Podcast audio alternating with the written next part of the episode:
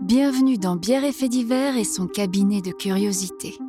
Aujourd'hui, Noémie nous emmène en Provence pour une rencontre du troisième type, à ne pas confondre avec les rencontres du septième type. Mais avant, Benjamin nous a préparé un petit échauffement. Donc bienvenue dans cet épisode de Bière et Faits divers où on va parler euh, avec Noémie Oui. d'OVNI. Ouais. Je, je vais faire tous les thèmes comme ça. OVNI, Ok, Nazi. avec une voix suave. Amityville. Ouais, pas mal. Et OVNI qui veut dire objet volant non identifié. Tout à fait. Super. Super. Voilà. Eh ben, Mais- merci de nous avoir écoutés. Bonne journée. ça, fait- ça fait deux fois qu'on clôture ce podcast avant d'avoir commencé. Mais c'est on, une bonne on blague. commence par notre petit chapitre bière parce que sinon ce, ce Ah oui, c'est podcast n'est pas complet sans commencer par les bières. Oui, donc c'est toi. Ouais, c'est- Benjamin. ouais, je déverrouille mon ordinateur pour lire. Euh, et donc, euh, une fois de plus, j'ai été au DLS. c'est une brasserie qui s'appelle Brewdog. Donc, voilà. Brewdog, Brewdog, ouais, la brasserie des chiens, quoi, genre en gros. C'est une. euh, donc le chien brasseur. ou le chien brasseur, ouais, ça dépend.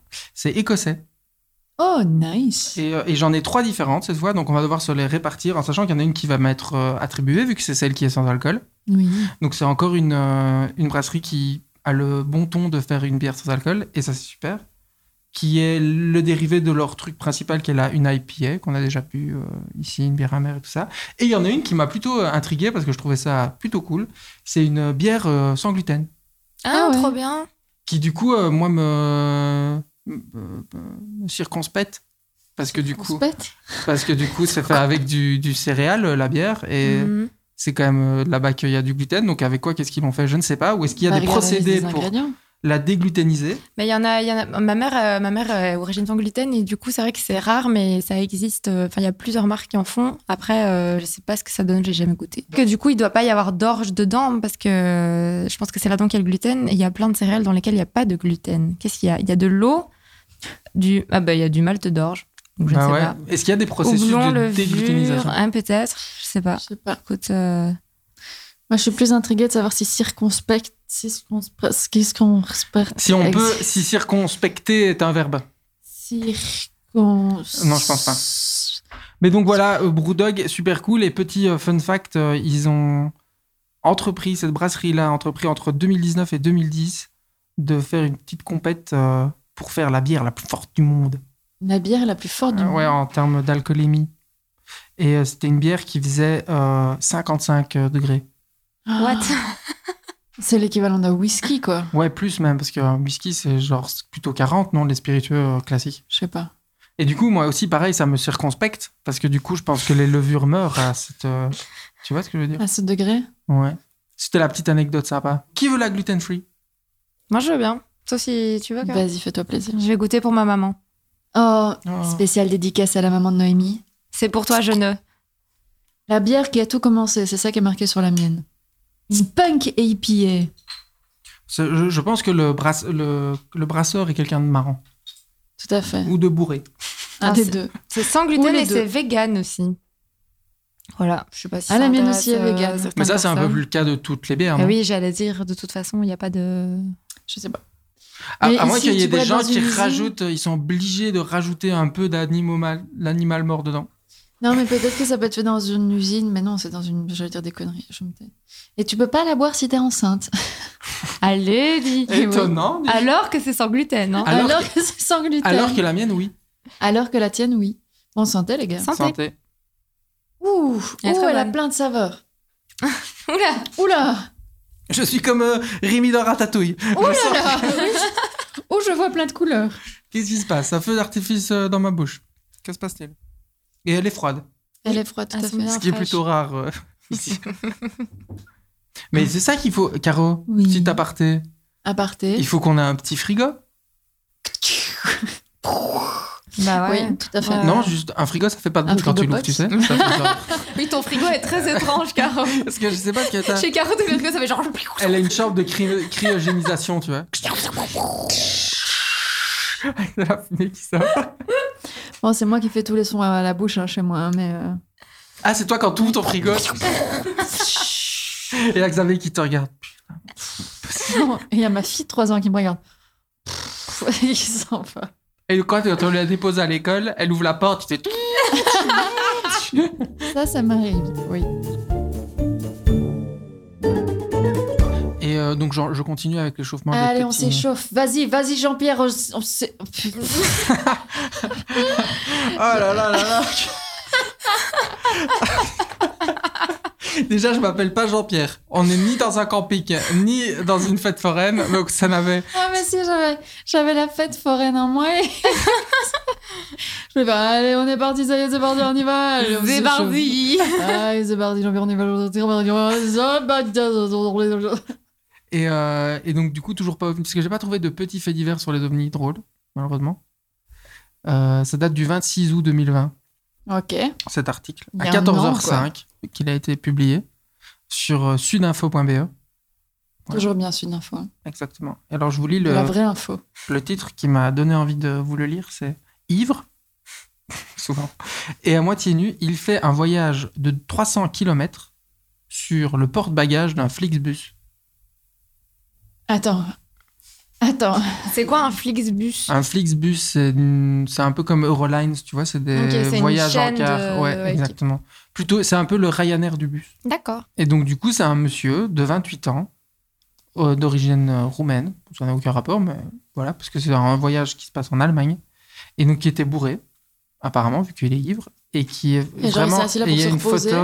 Donc, vous voyez, c'est vraiment. C'est même pas le porte. euh, c'est même pas de porte-bagages, c'est vraiment genre porte-vélo, quoi. Il y a une photo, euh, je vous la montrerai après. Il est assis à l'arrière du bus sur le porte-vélo pendant 300 km sur l'autoroute, quoi.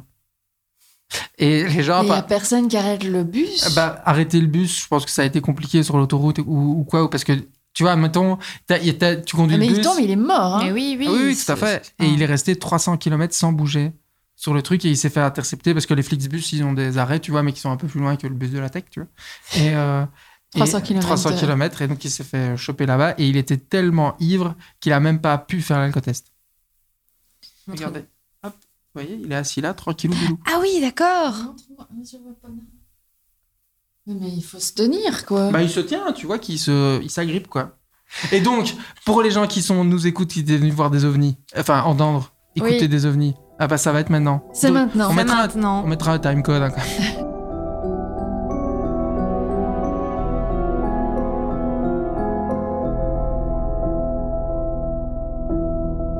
Eh bien, moi, je vais vous parler de l'un des plus grands dossiers de l'ufologie française. Alors déjà, est-ce que vous savez c'est quoi l'ufologie C'est important parce que le terme va revenir euh, à plusieurs reprises. dans le L'étude podcast. des ovnis. Voilà, tout simplement. C'est tout.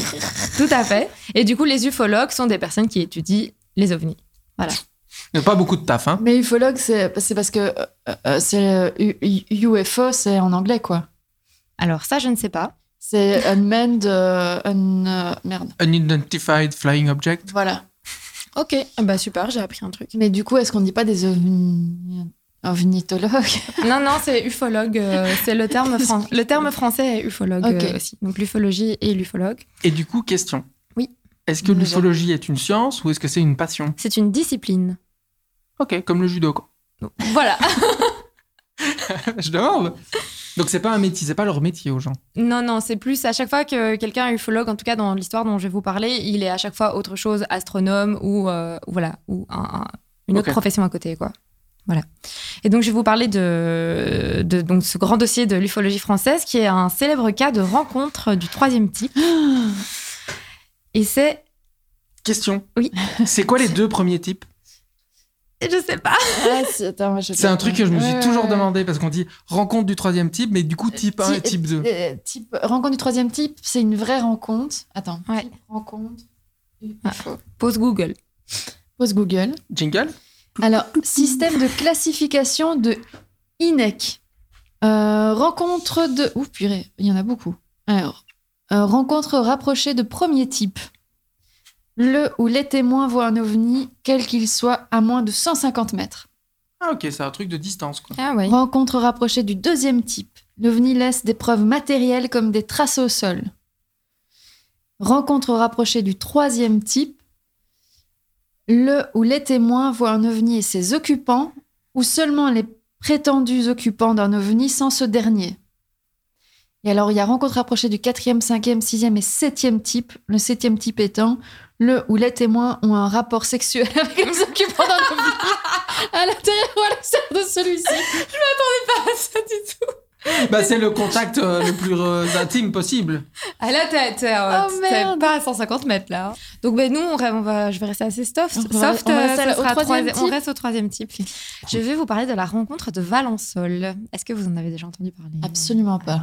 Donc euh, Valençol, c'est une commune française située dans le département des Alpes de Haute-Provence, dans le sud de la France. C'est une petite commune, euh, environ 3000 habitants, donc c'est pas très très grand. Et la commune, elle est particulièrement connue pour ses champs de lavande. C'est un fait qui est important dans notre histoire. D'ailleurs, euh, ces champs de lavande sont tellement connus qu'il y a plein de Chinois en fait qui viennent euh, se photographier en nombre parce que euh, le décor de Valençol a servi à une série, euh, une série populaire qui passe à la télé là-bas. Ah ouais, il y a des séries chinoises. Ouais, tout à fait, avec Ah, Qui se des passe champs dans de la lavande de Provence. Valençol. Tout à fait. C'est hyper spécifique, quoi. Mais la commune est surtout connue pour une affaire bien plus ancienne, donc la rencontre de Valençol. Alors, l'affaire débute euh, dans un champ de lavande. Donc, imaginez Valençol, la Provence, champ de Mmh. lavande, fruits frais, le bruit des grillons, le soleil, les beaux paysages, la J'y belle suis. vie. Voilà, vous y êtes. J'y suis, moi j'y suis. On y est. Alors, nous sommes le 1er juillet 1965 dans un champ de lavande à proximité de la ville, dans le quartier de l'Olivol. À 5h30 du matin, Maurice Mass, un agriculteur de 41 ans, quitte son domicile pour se rendre à son champ de lavande à quelques kilomètres du centre-ville. Il n'a rien mangé, et il n'a rien bu. C'est important. Oh. Comme à son habitude, Maurice euh, arrive dans son champ et bine la terre, donc avec euh, sa petite euh, bineuse, euh, j'imagine. Et Vers 5h50 du matin, il travaille tôt, hein, le gars, hein, vous noterez Ouais. qu'il est motivé. Donc vers 5h50, il s'interrompt un moment pour se poser et fumer une petite cigarette. Donc il bosse depuis 20 minutes, il fait déjà une pause. il est motivé, mais ouais, le gars. mais c'est son champ, il fait ce qu'il veut. hein. Ouais. Et, et c'est là que ça va partir en couille. Donc, il entend soudainement un sifflement strident au loin derrière lui. Il se lève, escalade un tas de pierres et se dirige vers l'endroit du sifflement. Alors, voici ce qu'il a expliqué aux gendarmes par la suite.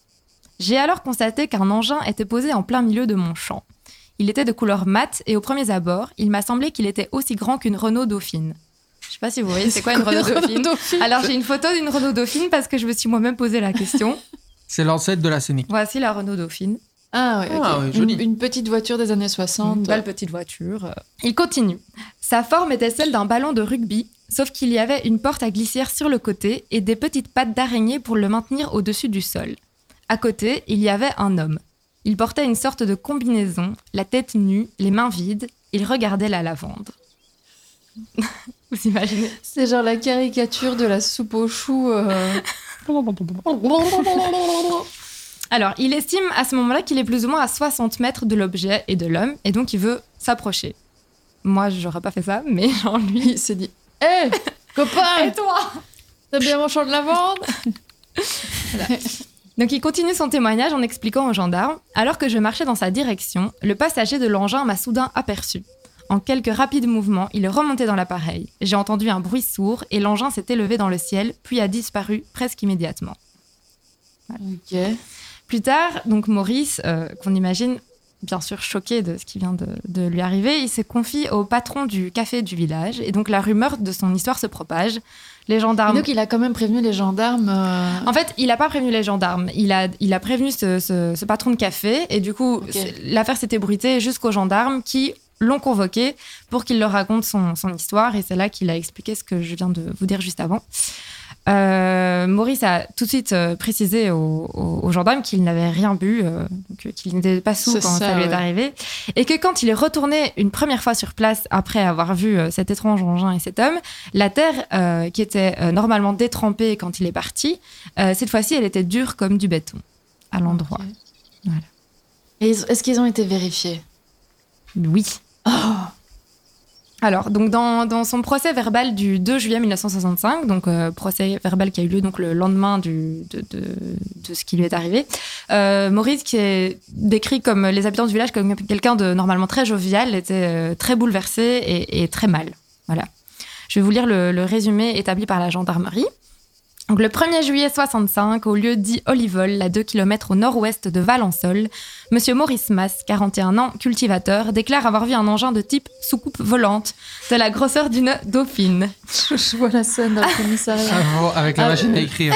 Et le tout avec l'accent du Sud, Oui, s'il oui. vous plaît. Ça, je sais Et, pas le euh, faire, non, j'a- j'aurais non. beaucoup aimé le faire. De type machine volante. De type Soucoupe. soucoupe volante. Soucoupe volante. Attends, ouais. On remarquera plus tard que Maurice Mas n'a jamais employé le mot soucoupe volante, que c'est un mot qui a été, euh, qui a été mentionné, mais que lui ne l'a jamais dit. Je me demande si ça n'a pas été inventé par un journaliste, ça. Euh, c'est bien possible. euh. Ah, c'est journaliste. Donc, euh, suite du procès verbal, un individu taille 1 mètre environ, de forte corpulence, vêtu d'une combinaison, tête nue, serait descendu de l'engin quelques instants. Puis, l'engin aurait disparu subitement à la vitesse d'un éclair. Déclaration faite à la gendarmerie le 2 juillet 65 à 20h. Sur place, le capitaine, M. Valnet, a constaté des traces pouvant éventuellement correspondre à la pose effective d'un engin. Donc les gendarmes se rendent donc sur les lieux pour faire quelques constatations. Alors qu'est-ce qu'ils vont découvrir Mais est-ce qu'ils ont vraiment pris ça au sérieux ou pas, les flics Ouais, si t'es un gars bouleversé, tu peux peut-être pas prendre au sérieux son histoire, mais tu le prends au sérieux lui, quoi. Tu vois Oui, tu te dis, c'est peut-être pas des ovnis, mais peut-être qu'il se passait quelque chose. Et, Et puis, qu'il a vu c'est- quelque chose, il a l'air tracassé. c'est une commune de 3000 habitants, je me dis qu'il doit pas se passer grand-chose et que, quitte à. Enfin, autant aller voir. Quoi. Ouais, ils Moi, se- j'aurais ils se faisaient été, chier, moi, quoi. j'aurais été voir.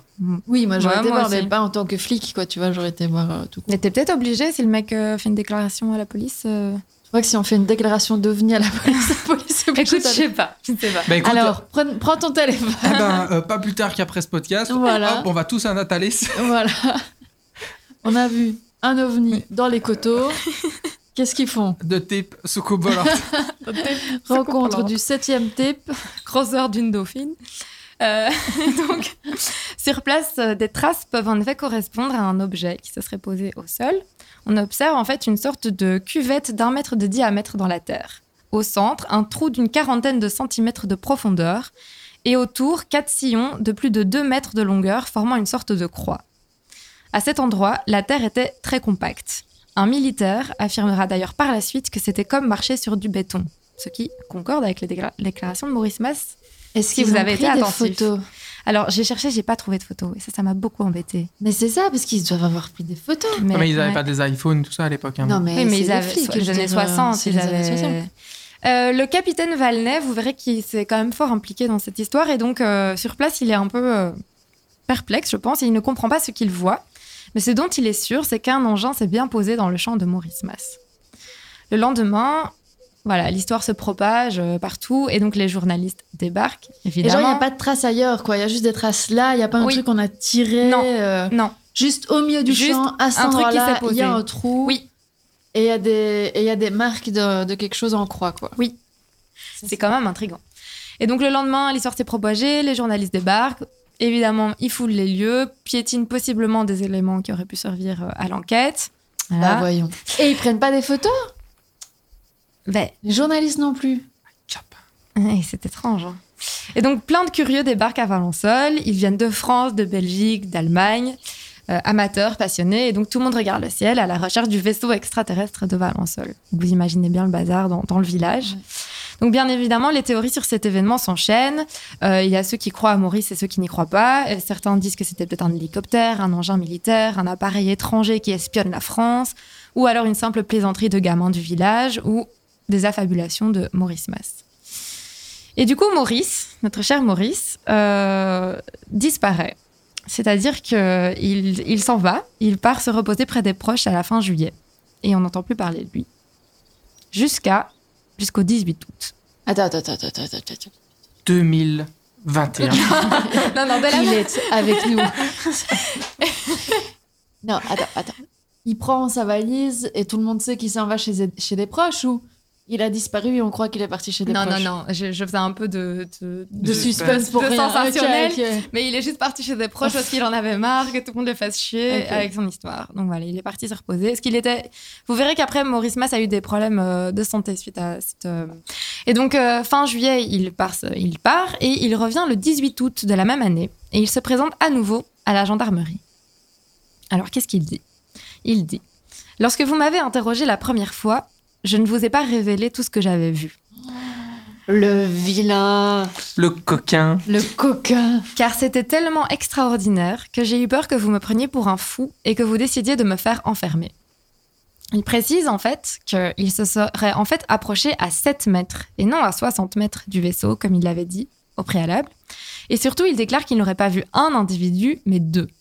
Dès le départ, je me suis rendu compte que je n'avais pas affaire à des hommes normaux. Pendant que je m'approchais d'eux, je ne les quittais pas du regard. Je tentais de les décrire. D'après moi, ces deux êtres n'étaient pas très grands. Ce qui m'a surpris, c'est la taille et la forme de leur tête. Elles semblaient deux ou trois fois plus grandes que celles d'un homme normal. Et surtout, leur visage m'a stupéfait. Ils avaient deux grandes oreilles, pas de menton, un trou rond à la place de notre bouche et des yeux sans sourcils qui ressemblaient aux nôtres. Ils avaient un crâne allongé, sans cheveux. Leur corps était recouvert d'une combinaison assez foncée d'une seule pièce. Alors, Un trou à la place de la bouche. J'ai- J'ai j'ai Toi, un tu truc cales. avec un cul et des grandes oreilles. Moi, je Et cale tissu sur la sans combinaison en Gore-Tex, euh, tu vois, genre un truc un peu cool. Donc face à, fa- face à lui, euh, Maurice a des gendarmes qui sont assez perplexes. L'un d'eux aurait même demandé au capitaine Valnet est-ce que je dois continuer à écrire ou pas Ce que je trouve pas très sympa, mais bon, Non. soit. Pas ça, pas Euh, Maurice Mass a conti- continue son témoignage. Je devais être à 6 ou 7 mètres d'eux lorsqu'ils se sont tournés vers moi. Le premier a tendu son bras et sa main droite dans ma direction. À ce moment précis, je me suis retrouvée immobilisée. Je ne pouvais plus faire un seul mouvement, je ne ressentais plus rien. Mon corps n'était ni engourdi ni contracté, mais je ne pouvais pas je ne pouvais faire aucun geste. Je ne pouvais même pas remuer la tête, mes bras, mes jambes ou le reste de mon corps. Et c'est à ce moment-là que l'engin serait parti et que Maurice ait retrouvé sa mobilité une fois que l'engin soit parti. C'est quand même bizarre. Pétrifié. C'est super chelou. Mais moi, je me demande le type, pourquoi il avance vers eux jusqu'à 7 mètres en faisant genre Hé, salut les Tu copains le Enfin, feras pas, tu vois. Ouais. Bah, il est curieux, il veut Puis savoir non. ce que c'est. Moi aussi, moi je serais partie en courant, mais euh, Ah, moi, je sais pas. Moi, Je reste cachée, j'observe, mais je veux dire, je, je, je vais, je vais pas genre leur serrer la main, quoi. Évidemment, je prends mon gun. obviously. Que j'ai Ton tout- pistolet à eau. Ou mon Leatherman. mais je me suis dit que si on avait là, c'est on est dans le sud de la France et tout, c'est sympa. Mais si on avait été au Texas, à mon avis, ça aurait pas été le même délire. Ah quoi. ouais, non, ouais, ouais, ouais. Le mec aurait sorti le flingue. euh. Ils auraient demandé, ouais, Roger, euh, député toute la zone, je veux de la fumée. Il aurait tout fait On va te exploser. cramer, toi et toute ta famille. Et donc, le, le procès verbal de ce, ce témoignage de Maurice est transmis aux membres du GEPA. Est-ce que vous savez ce qu'est le E GEPA absolument pas. Le GEPA est le groupe d'études des phénomènes aériens. C'est une association française qui étudie le phénomène OVNI de 1962 à 1977. Donc le procès verbal est transmis à, à ses membres. Et son témoign- le témoignage de Maurice est lu et relu par les experts du GEPA. En fait, c'est la première fois qu'un homme décrit une telle rencontre avec autant de précision. Et c'est surtout le premier cas euh, de paralysie. Et donc plus tard, euh, un ingénieur fait des prélèvements sur le sol et découvre que la Terre aurait été séchée cor- comme par un rayonnement électrique. Voilà. On sait savoir ça. Apparemment, si tu es Apparemment. ingénieur et que tu Ah oui, prélèves c'est de la ça. terre. S'il y a des ingénieurs qui nous écoutent, euh, Dites-nous. Voilà. Et Maurice, lui, il se terre à son domicile, il est euh, complètement traumatisé. J'ai un peu de la peine pour Maurice. Moi aussi. Maurice a pas l'air de bien le Mo- vivre. ouais. Maurice n'est pas bien. Et les lavandes, elles vont bien, parce que du coup, ils t'en Ah. occupent plus trop. On- Les On va en lavandes venir. radioactives, elles Alors. brillent la nuit. Concernant les traces d'un possible atterrissage, il y a tout ce que je vous ai dit, mais il y a aussi donc Maurice Mass, lui, il a été atteint d'hypersomnie pendant plusieurs mois après l'événement. L'hypersomnie, c'est un trouble du sommeil qui est caractérisé par un besoin excessif de dormir. Il y a plusieurs causes différentes et c'est un trouble qui veut pas dire que, enfin, si on a ce trouble, ça veut pas dire qu'on a été privé de sommeil pendant un certain temps ou qu'on a mal dormi. Il y a euh, plein de causes possibles, comme euh, donc il y a le manque de sommeil effectivement, mais il y a aussi arrêt brutal de stimulants, prise excessive d'hypnotiques ou de sédatifs, une maladie d'origine psychiatrique. Voilà, il y a, il y a- il y a une multitude de causes. Euh, sur la trajectoire de, de départ, donc supposée de l'engin, là, là où l'engin s'est posé, les plans, de la, ban- les plans de lavande ont subi une dégénérescence sur une centaine de mètres. Et sur le site même, la lavande n'a pas repoussé avant 1975. Sur l'endroit où il y avait le. Donc en fait, il y a eu, sur la trajectoire de départ, donc le- le- l'engin était posé à un endroit et puis il y a eu une trajectoire de, de, oui, de, Il a décolle- de- décollé, de quoi, décollage. comme un avion. Sur cette trajectoire-là, les plans de lavande ont subi une dégénérescence, dégénérescence pardon, sur une centaine de mètres. Et sur le site où le- l'engin se serait posé, la lavande n'a pas repoussé avant 1975, donc pendant 10 ans. Maurice a confirmé que la lavande avait mis 10 ans à repousser à cet endroit. Moi, je comprends pas parce que je, je cherche, mais je vois pas de photo. Non, il n'y a pas de photo. Et comment c'est possible qu'il Je se sais soit pas. passé tout ça et que personne ait pris une putain de photo Je ne sais pas. Et l'armée qui ne commande pas Coïncidence Mm, Peut-être que Je les ne pense photos ont pas. été supprimées. Les- Ah. Sincèrement, les seules photos que je vois, c'est une fausse soucoupe volante Oui. posée dans un, Tout à fait, dans un champ de lavande avec deux bonhommes verts. tout à fait. On en parlera après, c'est un Pardon, festival, Caro. Excusez-moi. Mais je veux dire, c'est tout ce qu'on voit, quoi. Donc, les ingénieurs, tout ça, ça corrobore fort ce que raconte Maurice. Exactement. Alors, euh, il n'y a aucune trace de radioactivité qui a été relevée sur le site, mais par contre, on a relevé un taux de calcium assez important, donc c'est-à-dire de 18,3% dans la terre qui a été prélevé sur le lieu de l'atterrissage euh, supposé, alors que ce taux de calcium est négligeable autour. Donc il y a un truc, il y a un truc quand même chelou à cet endroit-là. Et selon euh, l'astronome et ufologue, donc comme je t'ai dit tout à l'heure, les ufologues sont parfois euh, astronomes aussi, donc Pierre Guérin, ce taux de calcium euh, associé à l'infertilité du sol après le 1er juillet 65 aurait été produit par les courants de Foucault. Alors ça va être le moment euh, cours de physique du Ça podcast. me dit quelque chose, les courants de Les Foucault. courants de Foucault. Euh, J'ai essayé de comprendre pendant une demi-heure ce que c'était hier. Donc, les courants de Foucault, c'est un phénomène dans lequel des courants induits sont créés par un conducteur. Ce conducteur peut être, par exemple, un métal capable de conduire le courant électrique. Euh, donc, ces courants sont induits et sont créés dans un conducteur lorsque ce dernier est en mouvement dans un champ magnétique constant ou lorsqu'il est inerte dans un champ magnétique en mouvement. Voilà. En, en gros, c'est un phénomène qui est utilisé notamment pour les plaques à induction dans vos cuisines. Ok. Voilà. C'est J'ai un- tout compris. Voilà. Absol- Bah, super. Absolument, Parfait. je peux tout te réexpliquer là maintenant, tout de suite. Voilà. Voilà. Donc en gros, il y a une grosse plaque à adduction sur le champ. quoi. C'est ça que c'est- C'est ça. Et si tu mets ta casserole dessus, ça couille. Voilà. Et donc, dans le cas qui nous intéresse, ces courants donc, auraient été induits par un rayonnement électromagnétique de l'engin non identifié, l'OVNI, donc. Donc, le GEPA euh, a dressé un dossier important sur l'affaire et a écrit « Nous sommes enclins à penser que le champ de la vente de Monsieur Mass a été l'objet d'une visite insolite et semble-t-il extraterrestre. » Sérieusement Ça, c'est ce que le GEPA a conclu. Alors, il y a eu d'autres euh, théories, et comme je suis une journaliste consciencieuse, je vais vous en parler. Euh, la première théorie, c'est que ce serait un hélicoptère alouette. Alors, j'ai une photo d'un hélicoptère alouette pour Oui, vous. c'est de tout petits hélicoptères. C'est trop mignon. Et ceci. Ouais. Voilà. Alors, euh, pourquoi est-ce qu'on pense que ça aurait pu être un hélicoptère Alouette Euh, Donc, c'est une thèse qui a été avancée le 4 juillet, donc euh, trois jours seulement après euh, l- l'histoire de, de Monsieur Mass, dans plusieurs médias, notamment Le Monde ou le journal régional Le Dauphiné Libéré. Donc, le Dauphiné Libéré a rapporté qu'en fait, les, les milieux militaires estiment que la soucoupe volante, entre guillemets, vue par Maurice, était un hélicoptère appartenant à l'aviation légère de l'armée de terre, très probablement du type Alouette 2 ou Alouette 3. Parce qu'en fait, il y avait euh, dans la région depuis le 29 juin des manœuvres euh, de- de- de- d'hélicoptères de, ce type. Et donc, euh, comme Valençol n'est qu'à quelques kilomètres de cet endroit-là, c'est possible que voilà, qu'il y ait eu euh, un hélicoptère de cette, de cette opération-là. Et, donc, ça n'explique pas le- la paralysie et le sol Non. en béton Non, et non, non. les- la vente qui Non, repousse. non, Mais non. ça explique les grosses têtes. Parce qu'ils avaient leur casque. ouais. Ouais, ouais, mais Et la là, il a combinaison fumé d'une un seule truc, pièce. euh, Marcel. Et pour la Maurice. paralysie, euh, Comment il s'appelle Maurice. Maurice, Maurice. Pas mal. Marcel. être pétrifié de terreur, c'est possible. hein. Oui, ça c'est possible aussi. Ça, ça, ça t'est jamais arrivé Moi, j'étais en... Tétanisé de peur. Moi, ça m'a Oui, déjà on est arrivé. d'accord, mais pas devant un hélicoptère avec deux pilotes, quoi. Tu vois, je veux dire. euh, Effectivement. Non, mais dans le noir, dans un champ, en train de fumer ta clope, où Mais tu il vois un était- truc il et tu faisait sais pas noir ce que c'est. Non, c'est juillet et 5h30 du mat. il- Ouais. le C'est soleil plutôt s'est clair. levé, hein, Ouais. ouais. au sud de la France. Dans le sud de la France, en plus, je dirais. Ouais, ouais. Donc par rapport à cette théorie d'hélicoptère, euh, Dominique Caudron, qui est un Moi, j'y urologue, crois pas à euh, un l'hélicoptère. urologue, Un urologue. un ufologue, c'est pas la même chose. C'est une discipline aussi, mais Le qui a mec pas qui la- est- urologue, cette il est là histoire. genre alors moi les ovnis, j'y connais quelque chose. un ufologue Le français. pénis d'OVNI, tu connais Donc Septième euh, type. D'OVNI, non, par contre, d- d'extraterrestre, D'extraterrestre. excusez-moi.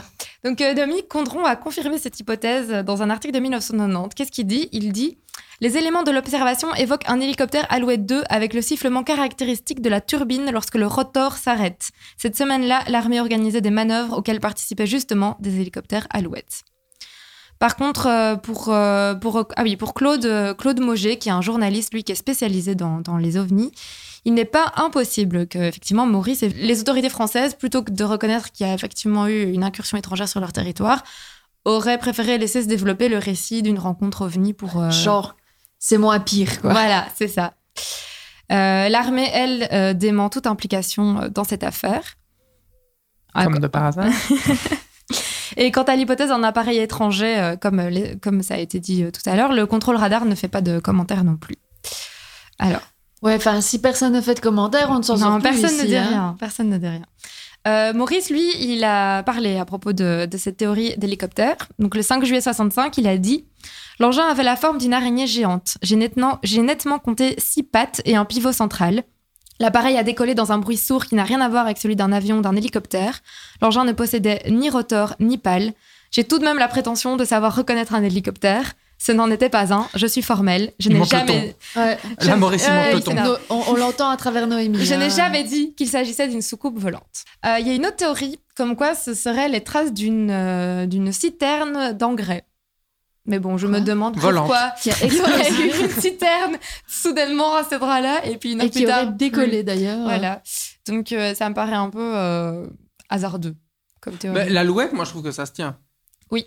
Tu vois euh, Sauf que le mec dit quand même qu'il sait reconnaître un hélicoptère. euh, Ouais. tu vois. Mais c'est surtout, alors on retrouve les deux pilotes et on n'en parle plus. Oui. Moi, ce qui me pose problème, c'est qu'il n'y ait pas de photos. Comment est-ce qu'il peut ne pas y avoir de photos Il y avait des journalistes, il y avait des flics, il y a des rapports de police, et il n'y a pas une photo sur Google, quoi. Faut aller sur euh, le dark web. Je vais pas sur le dark web. On va envoyer un mail, euh, Caro. Au dark web Au dark web. Un dark web. J'aime dark Donnez-nous les web. photos. Ce serait Où est la Rendez les photo photos. Alors, une autre théorie, ce serait que c'est- ce serait un, un canular, donc une, une petite blague. Donc, euh, l'ufologue et collectionneur de bandes dessinées Raoul Robé a émis l'hypothèse que le récit de Maurice Mas avait été inspiré par une histoire qui s'appelle Passager de soucoupe volante, qui a été publiée en 1950 dans l'illustré À travers le monde. C'est une histoire qui a ensuite été republiée en 1960 et qui présente des points communs avec le récit de Maurice, donc la Provence, l'atterrissage d'une soucoupe volante, des petits extraterrestres et un rayon paralysant. Voilà. Ok. Euh, mais par contre, Contre... se euh, resserre sur Maurice. oui, mais par contre, pour le psychologue Gilles Fernandez, ce scénario est improbable car il y a peu de similitudes et trop de différences entre Passager de soucoupe volante et le récit de Maurice Mas. Voilà, en gros, personne personne n'est d'accord. C'est ça. Bagarre. Bagarre. Bagarre Grosse générale bagarre. dans la lavande. Euh, les gendarmes ont aussi exploré la possibilité d'une plaisanterie des gamins des environs, mais l'enquête du voisinage n'a rien donné à ce sujet. Personne n'a rien vu, rien entendu. euh, Sophistiqués, les gamins. oui, euh, quand dire- même. Mais drôle. Et alors là, on rajoute du calcium dans la terre, et puis on la tasse comme du béton, et puis après tu paralyses le voisin. en train de rigoler. Sensible. Euh, C'est pas la meilleure des théories. hein. Non, non. Euh, une autre théorie, ce serait que c'est simplement un mensonge de Maurice Mas pour attirer l'attention sur lui. Bah oui. Alors, pour le capitaine Valnet, qui était en charge de l'enquête, ça ne colle pas. Partout dans la région, Maurice est décrit comme quelqu'un de jovial, bon, serviable, simple et disponible pour tout le monde. Mm. Enfin bon, il y a des tueurs de série qui sont comme ça aussi. hein. Alors, plus tard, euh, il y a le média Ouest France qui a fait un reportage il y a deux ans euh, sur cette affaire et qui a interrogé dans la région un autre Maurice qui s'appelle Maurice Chassepoul et qui était en fait le, le voisin de Maurice. Donc, Oh. Maurice et Maurice. ils sont 3000. Tout le La monde- moitié s'appelle Maurice. Et l'autre, c'est Maurice. Et donc, euh, Maurice, euh, Maurice numéro 2 est le président de Mémoire Vivante, qui est une association patrimoniale à Valençol, et il explique Il y a même eu des journalistes de l'étranger, de Moscou par exemple. Honnêtement, si Maurice Mass avait voulu faire ça pour l'argent, il aurait pu en gagner beaucoup. Il était convié à des conférences partout dans le monde, en Russie, aux États-Unis et en Chine. Voilà. D'ailleurs, Maurice, donc Maurice Mass, euh, Maurice Ier, donc, Maurice premier. Maurice Ier euh, était lassé par les questions récurrentes et les doutes émis sur son récit, se meut peu à peu dans le silence au sujet de la rencontre. Oh, câlin, Maurice. Un. Voilà. Comment il va, Maurice Euh, Maurice est décédé. Oui, ça, à mon avis. C'est- Je vous en parlerai plus tard. Ça a l'air mystérieux, sa mort en plus. Non, non, pas du Ah. tout. Non, il est tombé. euh, Tiens, il est tombé dans le Une trou, mauvaise euh. chute. Euh, Il craque. Ouais. alors, euh, tout à l'heure, je vous ai parlé du GEPA. Maintenant, je vais vous parler du E GEPAN. Donc, le E GEPAN, c'est. C'est la, c'est la contrefaçon du GEPA. Non, le E GEPAN, c'est le groupe d'études et d'informations sur les phénomènes aérospatiaux non identifiés. Euh, D'ailleurs, il y a une chouette série qui s'appelle Mais c'est OVNI, des trucs euh, là-dessus. officiels ou c'est des trucs C'est un offi- truc totalement officiel. C'est des associations, tu sais, on pourrait faire, nous, euh, le groupe ça. euh, de sauvetage groupe des, des castors. ovnis. Non, non, Liège. c'est un truc euh, officiel euh, des autorités françaises. Je, si je dis pas de bêtises, on va avoir des gens qui vont nous.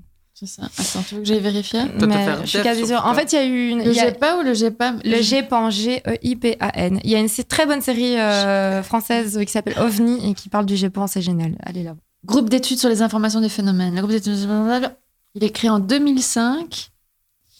Oui, Euh, c'est après le un GEPA. service donc. du Centre national d'études spatiales C'est le nouveau E français. GEPA, en fait. C'est le nouveau E GEPA, Ok. Le nouveau E GEPA. De pas quoi en gros. Excusez-moi. Et donc en 2015, J'ai pas compris la vanne, tu dois l'expliquer, ça. là. Le nouveau GEPA. Et t'as dit quoi T'as pas quoi Ah, Le nouveau GEPA. Mais J'ai t'as pas, quoi Ok, d'accord. Si je validais, si elle était bien. Euh, donc du coup, le, C'est le gentil. GEPAN, le nouveau GEPA, donc en 2015, euh, le GEPAN a classé ce cas en catégorie D, c'est-à-dire une observation inexpliquée malgré les éléments en possession du GEPAN. Donc vu son étrangeté, l'affaire de Valençol fait partie de cette catégorie des phénomènes non identifiés. Le GEPAN la classera comme une des plus inexplicables qui lui a été soumise. Et ils en ont, hein. Et ils en ont. Mais pas J'aimerais bien mal. hein. savoir, tu crois qu'il y, a- il y en a combien qui leur en sont soumis euh Blindé. Je suis sûr, blindé. Énormément, ouais, à mon avis, ils reçoivent beaucoup. euh. Ah bah attends, je l'ai là. Ah bah voilà. Au journal 20 minutes, le responsable actuel, Roger Baldacchino, Baldacchino a déclaré recevoir en, mani- en moyenne 600 soliti- citations par an qui donnent lieu à 150 enquêtes. Donc il y a des- il y a X-Files qui existent vraiment. Oui, oui. Mais regarde la série OVNI, c'est génial. Ils, f- ils font des enquêtes de terrain Ok. et tout. Et Qu'est-ce là, qui s'est passé depuis Donc, euh, dix ans après cette euh, rencontre euh, troublante, l'un des plus grands physiciens français, Yves Rocard, a relancé l'affaire. Il suggère que derrière cette apparition se cache en fait une sombre affaire d'espionnage électronique entre la France et les US et les États-Unis. Euh, il relève des coïncidences assez troublantes, notamment le fait qu'en début, ju- début juillet 65, on aurait détecté au-dessus de la zone d'Aix-en-Provence des avions espions américains, donc ce qui relance Ok. la théorie de, de tout à l'heure. Mais cette hypothèse n'a jamais été prouvée. Donc des spécialistes mettent en doute euh, le récit de Maurice Mas quand même. Les questions qu'on peut se poser, c'est pourquoi est-ce qu'il a attendu la fin de la journée pour raconter son histoire Pourquoi est-ce qu'il n'en a pas parlé à tout le monde Pourquoi est-ce qu'il n'a pas prévenu directement les gendarmes Ça, c'est des questions que- qu'on peut se poser. Et en 79, le célèbre astronome et ufologue Jacques Vallée a rencontré Maurice Mas. C'est une discussion euh, qui n'a pas été rendue publique, on ne sait pas trop ce qui s'y est dit, mais ce qu'on sait aujourd'hui, c'est que l'agriculteur a confié à Jacques qu'il avait par la suite revu des ovnis durant la nuit et qu'il a trouvé de nouvelles traces d'atterrissage dans son champ après, et qu'il n'a a, il a pas osé en parler euh, vu, vu toute l'affaire euh, après son premier témoignage. Et moi je vois un ovni, j'ai- mon premier réflexe c'est pas d'appeler la police. hein. Enfin, je- Moi non je- qu'est-ce que plus. tu veux que la police fasse pour toi je, je- Ah bah, elle le tue. Euh, Je Maurice- prends des photos en tout cas. Si vous voyez des extraterrestres, Oui, c'est ça. prenez des photos. S'il vous plaît, pour ceux qui font des Purée, podcasts quoi. après. Ouais. Euh, Maurice est décédé le 14 mai 2004 en portant ses secrets dans sa tombe. 50 ans plus tard, l'affaire de Valençol reste l'un des plus grands dossiers de l'ufologie française.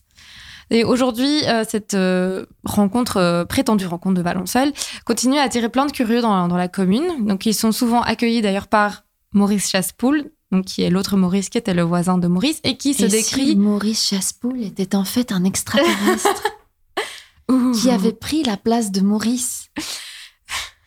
Pardon, excusez-moi. En regardant son nom. Oui, c'est ça. Malin. Et donc, ce Maurice Chaspoul se décrit lui-même comme le légataire testamentaire de Maurice Mas. Euh, il, il explique qu'en fait, Maurice Mas aurait demandé à Maurice Chaspoul de raconter à sa place les histoires aux personnes qui venaient et aux journalistes. Voilà, c'est ce qu'il a déclaré dans un article d'Ouest France. En 2015, hein. en 2015, pour les 50 ans de la rencontre, il a d'ailleurs organisé un festival d'ufologie avec des associations spécialisées. Il y a eu des conférences, une soucoupe, euh, une Très fausse belle soucoupe, très très belle dans le soucoupe. fameux champ, une exposition rappelant ce qui s'est passé. Je Ça vais vous gouine. montrer une belle photo de la fresque. Oh. J'aime beaucoup. J'aime beaucoup le. On voit l'immobilité. Euh, Il y a le super pouvoir. Il y a euh, le Mais super pourquoi pouvoir il a jamais dit paralysant. qu'ils étaient verts Non, il n'a pas dit qu'il était vert. Il a dit que c'était une de couleur mate, mais il n'a pas dit que c'était vert. C'était super en tout cas. Ouais. Et moi, je suis vraiment une fois encore triste pour Maurice. Oui, moi aussi, c'est Parce ce, que ça ce a dû- Maurice quoi- m'attriste beaucoup. Quoi qu'il lui soit arrivé, euh, ça l'a marqué beaucoup et euh, Ouais. ça doit être pas cool de te faire traiter d'affabulateur Non. alors que tu persuadé d'avoir vécu quelque ça, chose. c'est sûr, mais je pense qu'il a des gens qui l'ont cru. C'est juste qu'il avait pas envie d'être le centre de l'attention. Oui, tout à fait. Après, moi, je sais pas si je crois ou pas quoi. Euh, moi, j'y crois. T'y crois Ouais, Moi, Ouais. j'y crois à fond, un truc comme ça. Moi, je, moi, je ne pense, je crois pas trop. J'ai du mal à croire aux rencontres et tout ça. Du fait qu'il y ait des extraterrestres, je pense que c'est sûr à Ouais. 100%. Allez, 99. Mais, euh, mais qu'il y ait eu des rencontres sur Terre, tu vois, fortuites et pas. programmées ou. Ça demanderait qu'il existe une civilisation euh, qui soit euh, trois fois à l'évolution où nous on est quand même. Mais Ben non, Mhm. ça pourrait être des mecs comme nous. Nous, on a été sur la Lune, tu vois. Ouais, c'est Oui, mais la distance, c'est ça le truc, c'est que si- c'est- forcément si on les voit pas, ils viennent d'un autre système solaire, donc ils viennent de. Il faut avoir les capacités de voyager. Ouais, mais peut-être que le Au-delà de la pétrole, il durée est de la plus vie, puissant là-bas, euh, tu sais pas. C'est trop le plus puissant là-bas. Et Ouais, tu moi, voyages moi, plus je, moi, ça, moi, ça me parle. Moi, j'ai toujours ces trucs où je, dans, je regarde le ciel et je vois un truc qui Ah bouge. Ouais. Et je suis là, ouais, c'est sûr, il bouge pas aussi vite qu'un avion. et regarde. Puis je fais comme ça, je ferme les yeux, puis je les rouvre. Tu vois, il a bougé un peu. Et en fait, ça se trouve, c'est un satellite qui, re- qui reflète Ouais, euh, la c'est lumière ça. du soleil, où il y en a, parce qu'il y en a beaucoup quand même. On Ouais. en voit quand même beaucoup.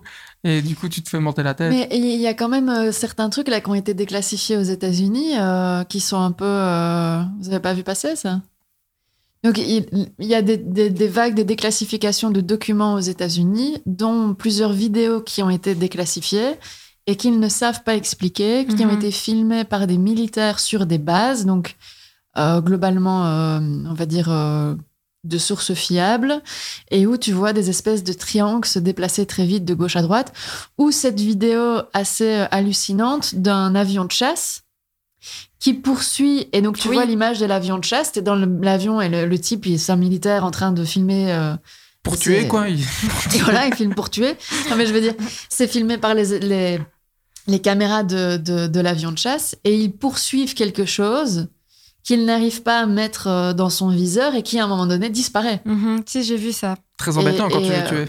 voilà en tout cas, il voulait savoir ce que c'était. Et le truc disparaît et il ne sait pas ce que c'est. Et voilà. Mais ce qui est intéressant, c'est qu'il y a plein de. J'ai appris ça en écoutant le, le super podcast euh, de la RTBF sur Ouais. les ovnis. euh, qu'il y a plein, en fait, il y a plein de gens très sérieux qui, euh, qui ont rapporté des trucs d'ovnis, mais des gens, euh, des scientifiques et des trucs comme ça, et qui, ou des militaires qui ont l'habitude, effectivement, de voir des avions et des, des trucs comme ça. Quand la capacité d'identifier Voilà, des c'est ça, et avions, qui ouais. ont dit, ouais, je, je sais pas ce que c'était, et genre voilà, et qui ont pas fait tout un tout un foin là-dessus pour se faire de la thune non plus, mais qui ont juste dit, voilà, j'ai vu ce truc, je sais pas ce que c'était, et genre je ne me l'explique pas quoi. Le nom du podcast, c'est. Euh, ovni. Hum, attendez. Voilà. Voilà. Non, non. Non, mais c'est un, c'est un Ah, très très chouette. C'est un euh, excellent podcast de Frankistas euh, de, de la première. Entre mystère et secret, la fascinante histoire des ovnis. Très long titre, Oui. mais, Mais très bon sujet. mais très bon sujet et très bon et podcast. Très bon podcast. si Vous vous mais êtes c'est vrai intéressé par qu'après, ça. je trouve que entre OVNI et euh, recherche militaire euh, d'autres pays, euh, voilà, tu sais jamais trop ce que la Chine ou les États-Unis euh, sont en train de développer, quoi. Mhm. Donc, est-ce qu'ils ont euh, des appareils euh, d'espionnage euh, que que- qu'on ne connaît pas et, et qu'il ne faut pas qu'on connaisse parce que sinon ils ne savent plus faire d'espionnage Ce serait pas un truc de fou non plus, quoi. Hum, c'est vrai. Ne regarde pas comme ça, Benjamin. On dirait que t'as vu un extraterrestre. Non, non, c'est vrai.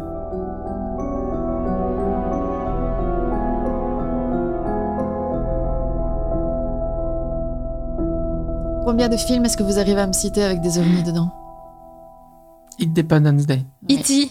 E.T. Euh, là, Indiana Jones, le dernier. Fouti, oui. Mais ça, c'est Ah. un autre problème, ça. J'ai épousé une extraterrestre. C'était bien, ça. Vous avez vu ce film Oh. Non. Trop bien avec Dana Croyd, trop bien. Non, Dingue. j'ai pas vu. Euh, Enfin, je l'ai vu quand j'étais petit. Euh, Mars Attack. Mars Attack 2. J'imagine, il n'y a pas un 2 Non. Men Non in Black. Ah, si, il y a peut-être Ah eu un ouais, Men des- in Black, il y en a plein, Men in Black. 1, 2, 3 et euh, le International. La guerre des mondes. La Guerre des Mondes. La série La Guerre des Mondes. Enfin, il y en a des millions. Star le Wars. jour où la Terre s'arrêta, mais Ah, c'est Oui. pas des extraterrestres. Mais bien sûr que si, il y a plein d'extraterrestres dedans. Mais d'ailleurs, il n'y a pas de terrestres, parce que ça se passe dans une galaxie lointaine, très Oui, mais lointaine. il y a des humains et il y a des extraterrestres. Non, il n'y a pas d'humains. Tu, tu, tu, tu. Non, ça se passe dans une galaxie lointaine, très lointaine. Personne t'a dit que c'était des Homo sapiens sapiens. Hein. Tu crois que c'est pas des humains Ben non, je crois pas, j'en suis sûr. Ils t'ont jamais dit que c'était des humains ou qu'il y avait la Terre, Oh, jamais. Tu viens d'exploser mon cerveau là. Bon, Star Trek, là c'est des Ah. humains. Ouais. Là, ok. Predator, machin. Euh, et District 9, vachement bien District 9. Oui, très bien, District 9. Bref, alors moi, le premier film auquel j'ai pensé quand euh, on m'a dit extraterrestre, c'est Cocoon Oh oui. de 1985, donc l'année de ma naissance. Mais alors, j'en avais un souvenir un peu, et puis j'ai été lire le pitch. C'est trop drôle. Alors, je vous lis le pitch.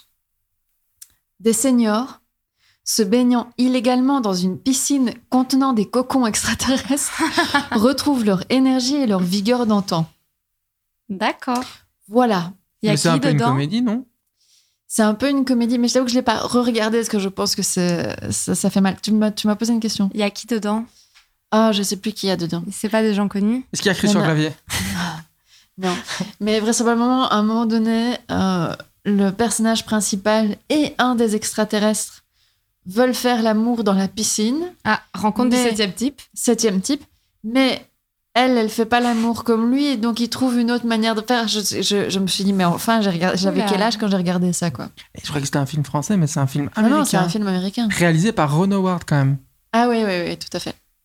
Mais du coup, d'où vient cette euh, fascination pour les extraterrestres En fait, c'est assez facile. C'est euh, à partir du moment où l'homme voit ce qui se passe euh, au-delà de l'espace, ben, il s'imagine des trucs.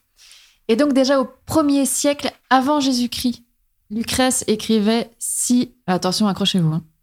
si la même force, la même nature subsiste pour pouvoir rassembler en tout lieu ces éléments dans la même ordre qu'ils ont été rassemblés sur notre monde, il te faut avouer qu'il y a dans d'autres régions de l'espace d'autres terres que la nôtre et des races d'hommes différentes et d'autres espèces sauvages.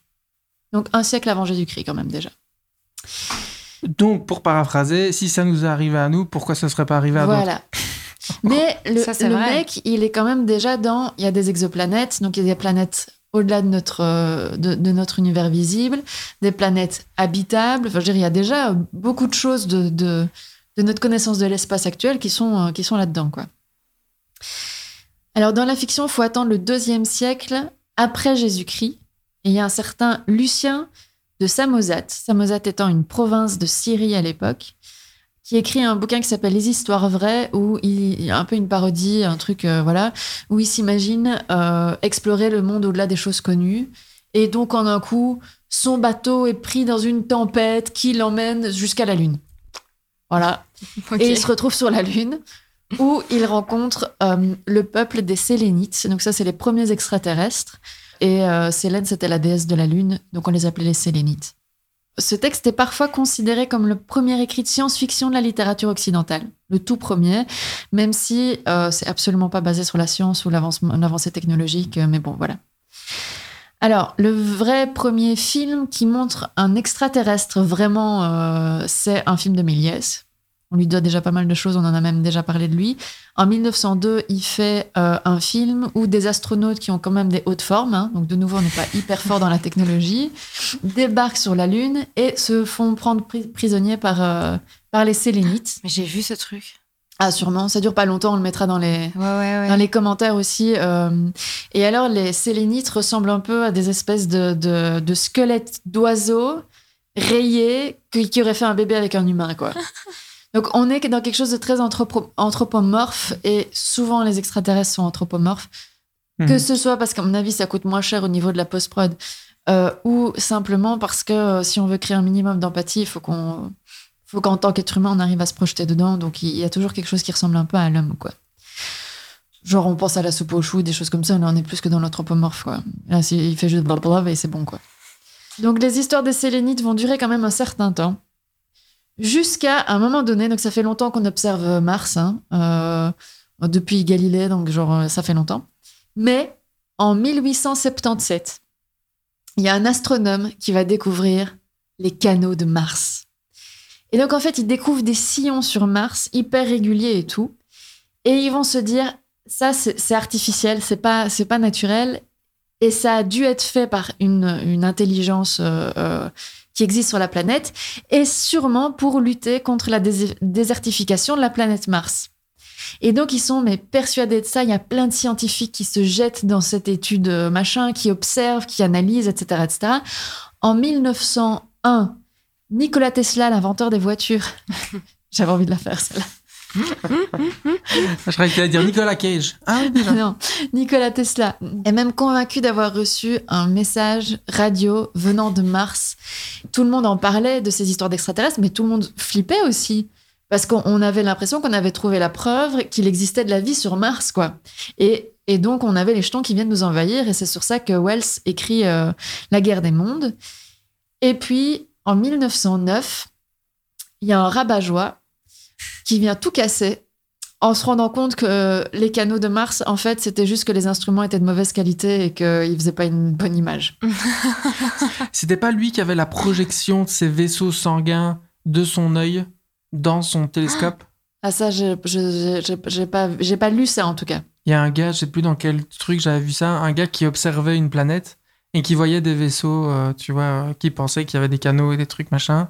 Il était persuadé, persuadé, persuadé de ça. Et en fait, on s'était rendu compte que il avait des vaisseaux sanguins qui quand sous- t'as ça souvent tu sais quand t'as ton cœur Ouais. qui bat trop vite tu Mhm. les vois et qui avait une espèce de problème optique et que du coup ça faisait une projection de ce qu'il avait sur son œil sur euh, Peut-être que c'est la même histoire, mais en tout cas, moi, j'ai pas lu ça exactement. En tout cas, c'était que les instruments étaient de mauvaise qualité et que donc, en fait, euh, il y avait rien.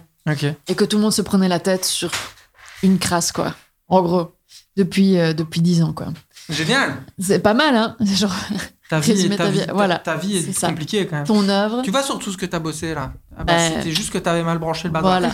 ah ok Et donc, euh, ça n'empêche pas, euh, en 1938, de, à Orson Welles, rien à voir avec H.G. Wells, mais Orson Welles, Citizen Kane, tout ça, tout ça, euh, d'adapter La guerre des mondes à la radio, sous un format, et vous en avez peut-être déjà entendu Oui. parter- parler, relativement réaliste, où il se fait... euh, Tout le monde y croit, non, c'est pas ça, les gens pensent. la que- légende dit que, Ouais. que tout le monde y croit, c'est-à-dire que en gros, euh, il le fait à la radio et il fait comme s'il était un présentateur de CBS et qu'il interrompt euh, la programmation classique parce qu'il y a un problème et il envoie euh, la, la parole à des, à des envoyés spéciaux sur le terrain euh, qui sont en train de, de raconter ce qui se passe et l'invasion de la guerre des mondes. Quoi. Et donc la légende veut qu'en effet, il y a eu un mouvement de panique et que les gens y aient vraiment cru. Alors après, il y a des historiens qui sont un peu penchés sur la question et qui ont beaucoup remis ça en question parce que vraisemblablement, il y avait genre que 5000 personnes dans tous les États-Unis qui ont vraiment écouté le podcast. Et que oui, il y a peut-être deux, trois personnes qui ont appelé, mais vraiment pas beaucoup. c'est ça le problème du podcast ça ça démarre doucement J'ai dit podcast en plus. ouais hein. t'as du podcast Il y a, il y a des formations professionnelles. après c'est des bonnes stats non 5000 personnes euh, C'est pas mal, hein. C'est pour pas une mal. écoute. Oui, mais je veux dire, pour la radio aux États-Unis en 38, euh, c'est limite, quoi. Ok. Et du coup, en tout cas, ça peut pas faire un mouvement de panique à travers les États-Unis, où ils sont plus de 200 millions, quoi, tu vois. Mais en fait, euh, euh, Orson Welles, ça lui aurait bien servi, et donc il aurait un peu augmenté le volume sur l'histoire, parce que ça l'a fait euh, remarquer. Il y a quand même eu beaucoup d'articles sur le sujet, parce que ça faisait quand même des chouettes articles pour les journalistes. Du coup, on a beaucoup parlé de lui, et c'est ça qui a lancé sa carrière à Hollywood, où il est devenu excessivement riche.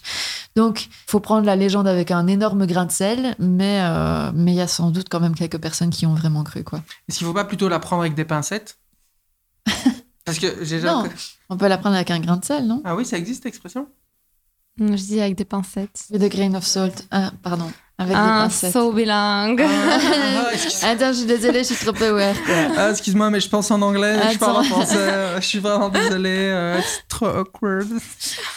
Mais bref, donc suivrons quand même euh, de la guerre des mondes sept adaptations cinématographiques ou des suites, dont celle de Spielberg en 2005, Avec Tom Cruise. Alors, il y a forcément un film dont t'es- on est obligé de parler, c'est E.T. Oui. Voilà. C'est le seul que je sais citer tout à l'heure. voilà. Et qui raconte l'histoire d'Eliot, un petit garçon solitaire qui se lie d'amitié avec un extraterrestre abo- abandonné sur Terre et qui va l'aider à reprendre contact avec ses congénères avec l'aide de sa sœur, etc., etc. Alors, c'est Steven Spielberg qui a conçu le film, même si c'est pas lui qui l'a écrit, et il dit que le film est quasiment autobiographique. Qu'il n'avait pas d'amis dans son enfance et que ses parents s'étant séparés, le jeune Steven, fasciné par les ovnis, s'inventa un ami imaginaire. Ah, je pensais qu'il avait vraiment rencontré un. Ouais, non. J'ai- tu y as cru, hein, moi aussi, quand j'ai vu J'étais la là, télé. là. genre, what Waouh Alors, il dit que euh, E.T., l'extraterrestre, est son film le plus intime. Il y a aussi des histoires de. Ils ont peut-être quand même un peu plagié l'histoire sur une, euh, sur une auteure euh, française aussi. euh, qui Super. avait envoyé son scénario euh, à- au studio où il y avait un enfant qui devenait ami avec un extraterrestre. Et où euh, quelques années plus tard, bah, il y, a son- il y a un film avec E.T. qui est sorti. Quoi. Mais bon, je ne prends pas position, je ne sais pas. Juste pour terminer, la mise en évidence des vies extraterrestres présentes et passées est un sujet de recherche scientifique actif depuis les années 1980. Et alors moi, je voulais vous parler du principe de médiocrité, parce que j'ai trouvé ça fabuleux. On part du principe euh, que sur Terre, euh, on a une vie médiocre. Dans le sens où la situation de la Terre et de ses habitants est dite médiocre au sens moyen de la moyenne et sans sens péjoratif dans l'univers. Notre situation est dite mé- médiocre dans l'univers, c'est-à-dire quelconque. Elle a un caractère quelconque et sa position est cependant relative par la notion de zone habitable. Donc, selon le principe de médiocrité, le Soleil serait une étoile banale, avec une majorité d'étoiles plus petites et d'autres plus grandes, située en un lieu quelconque de la Voie lactée, galaxie comprenant le système solaire, laquelle serait également quelconque par rapport aux milliards des galaxies recensées. Je trouve que ça nous remet un peu en, en perspective. Bah, c'est- c'est- oui, c'est ça, c'est c'est possible en fait. On, on pense qu'on est le centre de, de l'univers alors qu'en fait ça tombe, on l'est Mais pas du c'est tout. sûr que la vie existe. Moi, j'y- ça, j'y crois à fond. Mhm. Par contre, je pense plus à. Ils vont trouver des bactéries sur Mars ou des microbes. C'est ça qu'ils cherchent beaucoup sur Mars. Euh, C'est pas du tout des, des petits hommes verts, mais c'est c'est des microbes. Mm. Et qui prouveraient que la vie existe ailleurs. Maintenant, est-ce qu'il y a des formes intelligentes comme on entend les hommes Euh, C'est possible. Moi, je dis oui, mais qui veulent peut-être, mais qui veulent rentrer en contact avec nous, non. Oui, c'est ça. Ils sont venus voir, ils ont vu le bordel, ils ont fait. Non, Non, ou même pas. C'est juste que tu vois. Mm. pas euh, chaud. Mais donc ouais, film d'extraterrestres, il y en a plein. Il y en a la blinde. Et il y en a plein des biens. Il y en a plein des Il mauvais. y en a un qui est super, euh, je viens de m'en souvenir, je l'ai vu il y a pas très longtemps. Euh, Il y a un vaisseau qui se pose euh, à un endroit et t'as deux scientifiques qui sont appelés, un homme et une femme, et ils sont appelés à entrer en contact avec Ouais, eux c'est- par le langage. et donc Arrival. ils- ils- Ra- Rival. Euh, Arrival. Un rival. Rival. Arrival. Et ils développent tout un langage pour entrer en Ouais. contact avec eux. Il est super ce Ouais, c'est film. Denis Villeneuve qui a fait ça. Ouais. Ouais. Et euh, euh, il y a un truc aussi qui est cool sur tout ça, que vous pouvez regarder si vous voulez, c'est l'exoconférence de Alexandre Astier. Vous connaissez Alexandre Astier Ah oui, Oui. mais oui. Mais il, a, Il a- il a trop raison, alors il fait mal au cœur après. Et il, fait, il a fait une conférence sur euh, les, les exoplanètes et sur la question de, de la vie ailleurs. Et c'est super. Et c'est toujours bien écrit parce que Alexandre Astier écrit très bien.